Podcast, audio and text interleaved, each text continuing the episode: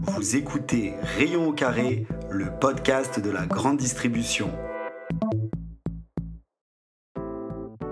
Chaque semaine, je me mets au défi de vous donner en 10 minutes l'actualité d'un univers qui touche tous les ménages en France. Je veux bien sûr parler de la grande distribution.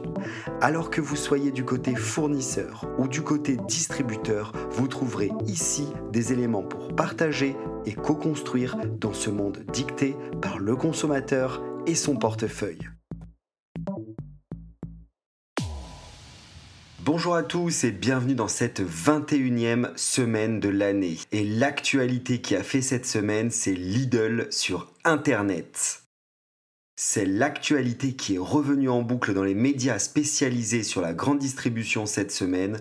L'enseigne Lidl lance en grande pompe son site de e-commerce en France sur le non alimentaire exclusivement. Le 1er juin, c'est 2000 références qui seront disponibles sur le site internet Lidl.fr. Un article paru dans les échos nous apprend que toutes les livraisons seront payantes car la marque souhaite pratiquer des prix bas et il ne souhaite pas tronquer le prix du produit en y incluant des frais de livraison à l'intérieur. Le site internet, qui sera principalement composé de produits de marques distributeurs, va monter en puissance en atteignant les 5000 références d'ici la fin de l'année. Il faut savoir que l'offre qui sera disponible sur Internet se veut très complémentaire de celle des supermarchés avec pas moins de 70% de produits qui ne sont jamais passés par la case magasin physique. Le but du site internet, selon Arnaud Girard, responsable du e-commerce de Lidl, c'est de toucher les 35% de Français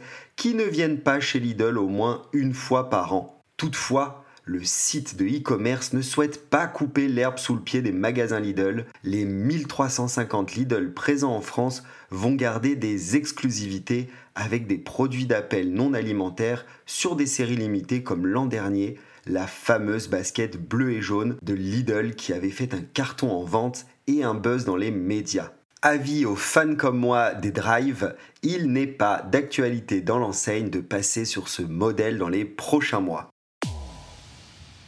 Le second sujet, c'est la grande distribution visible à la télé. Et c'est M6, par le biais de la chaîne Sister, qui va mettre à l'honneur la grande distribution dans une série de 6 épisodes diffusés depuis mercredi 24 mai à la télévision. Ces reportages ont pour nom La vie secrète des supermarchés. Trois magasins ont été suivis par les caméras de Sister. Vous y retrouverez le Leclerc de Gonfreville-Lorcher, près du Havre, l'Intermarché d'Olus-d'Oléron sur l'île d'Oléron et le Auchan Fareberswiller en Moselle. Ce sont donc trois enseignes et trois manières de travailler en interne pour satisfaire les clients. C'est l'opportunité de faire découvrir les coulisses de la grande distribution aux téléspectateurs et donc aux clients et ainsi montrer le quotidien des femmes et des hommes qui y travaillent. Dans une période où les magasins sont en première ligne des préoccupations financières des Français, cela ne peut être que bénéfique de montrer que les difficultés sont de tous les côtés.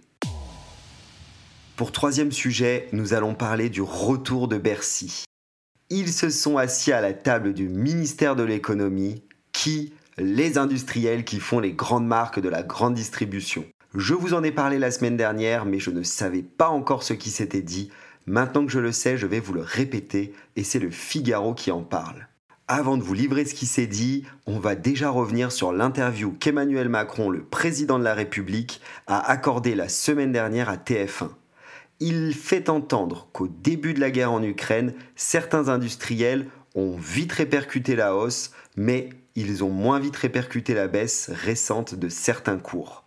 Suite à la réunion à Bercy, le président de l'Association nationale des industriels alimentaires, l'ANIA, a déclaré le top 75 des industriels de la grande consommation, qui représente 80% du marché, s'engage avant la fin du mois de mai à rouvrir les négociations sur la base d'éléments objectifs.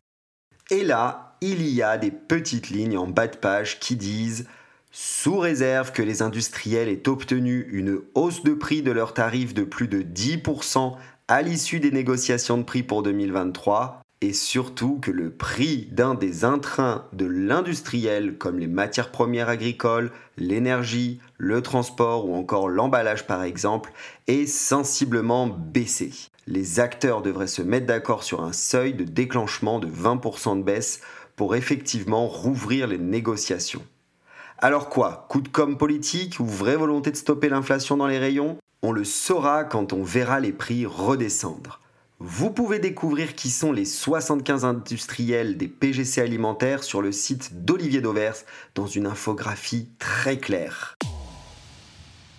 La dernière actualité de la semaine est une bonne nouvelle. Enfin, une stabilisation de l'inflation. C'est Olivier Dauvert, une fois de plus sur son site internet, qui suit le prix avec l'aide de A3 Distribution de 150 produits de PGC depuis l'an dernier pour calculer l'inflation sur le panier de monsieur et madame tout le monde. Au 22 mai, l'inflation depuis février 2022 est de 26% pour ce panier. Ça, c'est vraiment pas une bonne nouvelle. Toutefois, depuis trois semaines, le panier n'a pris qu'une inflation de 0,8%, loin des fortes progressions que connaissait le panier depuis la signature des accords 2023 début mars. On assiste donc à la stabilisation des prix en rayon. Olivier Dever se permet d'annoncer une baisse des prix pour septembre si le contexte international évidemment reste tel qu'il est aujourd'hui, et ça, c'est une bonne nouvelle. Nous venons de faire ensemble le tour de l'actualité de la 21e semaine de l'année.